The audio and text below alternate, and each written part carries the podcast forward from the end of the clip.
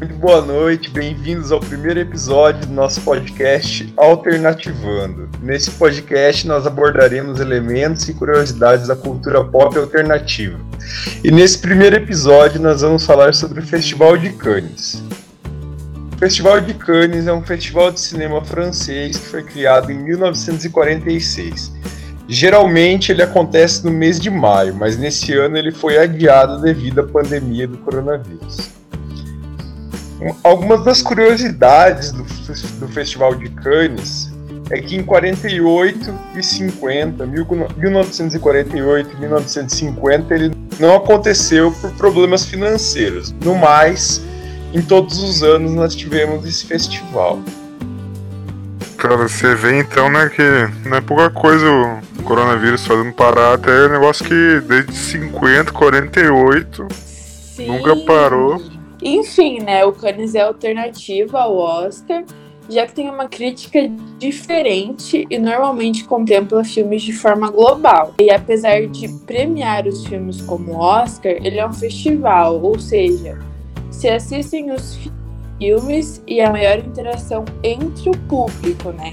É diferente do Oscar, que os filmes já são lançados, tem muito filme que é só lançado no Cannes. Eles Sim, assistem então. ao vivo, tipo, estreando lá. É muito massa isso. As principais diferenças de Cannes para o Oscar é que o Oscar basicamente contempla de forma muito nacionalista os filmes, e normalmente premiando somente filmes americanos. Sim, sim não tem muito espaço para é, filme estrangeiro. Sim. O Oscar é, um negócio mais americano, né? Já o Cannes dá espaço para todos os países, né, mostrando porque todos os países têm algo a oferecer uma obra mais top que a outra. Esse espaço que ele dá e tudo mais. Uhum. E, enfim, um fato muito interessante é que o Oscar de 2019 foi ganho por Parasita, um filme sul-coreano, e isso não é normal, porque ele só dá espaço para filmes americanos realmente. Então isso foi. Vocês assistiram Uou. Parasita? Eu tentei assistir, acabei não conseguindo. ah, eu não curti.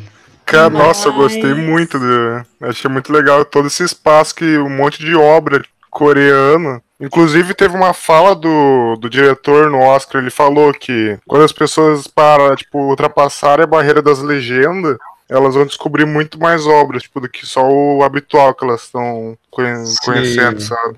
Sim, então, eu vi vários comentários, tanto positivos tanto negativos, assim, bem dividido o público ficou, né? Uhum. Nesse filme. Então, o que nem falaram, o documentário dos todos os filmes e documentários que vão pro Oscar são geralmente americanos. E no Festival de Cannes, inclusive ano passado, foi uma produção brasileira, ganhou prêmios e foi o Bacurau. Um filme ah. Ah, eu quero Nossa, muito legal, cara. Vale a pena. Cara, é muito bom. Eu, eu amo o Kleber Mendonça, que é o diretor do, do Bacurau. Eu vou é, até dar uma resumida que. É spoiler, mas não, não revela Nossa, muito, porque tipo, a trama do filme se baseia em se assistir ele. Que eu vou contar não vai alterar muita experiência, não. Mas ele retrata um pequeno povoado, que é da cidade de Bacurau, que sofre com a morte de Dona Carmelita que é uma mulher muito querida por lá, todo mundo conhece. E dias depois a, os moradores percebem que Bacurau simplesmente sumiu do mapa, sumiu de todos o, os arredores e tal. Mas é um filme bem interessante. muito bom. A outra, outra produção também foi foi premiado em, no Cannes já. Não foi a primeira vez já. Qual foi, foi? A Vida Invisível de Euridice Guzmão, mas nunca assisti isso daí. Esse também nunca ouvi falar. Qual que é? A Vida Invisível de Euridice Guzmão. Hum, nunca ouvi falar. Cara, muito interessante que provavelmente os caras lá da França assistiram e a gente aqui não, né?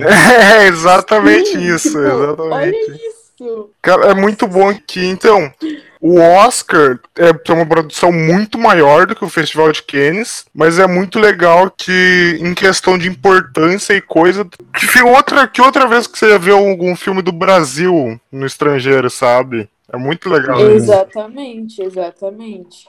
É uma crítica diferente, né? É, uma sim, crítica... sim, é eles sim. dão esse espaço, sabe? Porque, tipo, né, todos os lugares têm algo a oferecer, algo bom. Sim, sim, sim. Legal. E a indústria cinematográfica, tipo, inclusive, que nem vocês falaram, no, no, no nosso país também não é muito explorada, sabe? Tem vários É. filmes que passam despercebidos, vários atores muito Sim, fodas, muito incríveis. Você nem que sabe. Você, é, você nem sabe, tipo.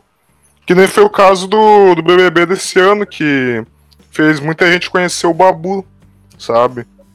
O negócio do cinema nacional. Sim, aham. Que o cara é um ator Aí que eu incrível. saber que ele participou da novela lá que teve. É, eu exato. sabia que ele era, tipo.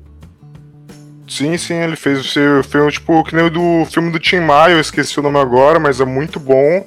Ele fez uma adaptação ah, é verdade, eu incrível. vi que ele, que ele fez. É muito incrível essa parte do, do Festival de Cannes dar espaço para cinemas que não sejam da indústria grande americana que é conhecida só. Sim. Sim, dessa visibilidade e tudo, isso é. Nossa, top. É, mas é isso aí então, pessoal. É, esse é o nosso primeiro episódio. Nós podemos saber um pouquinho mais sobre esse festival tão legal, né? Que é o Festival de Cannes.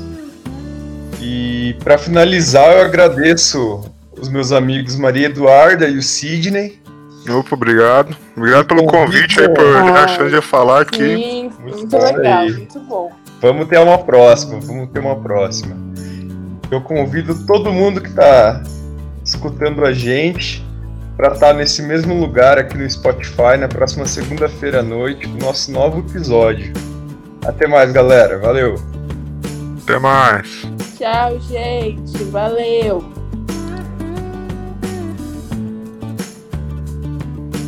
Terminou já a gravação?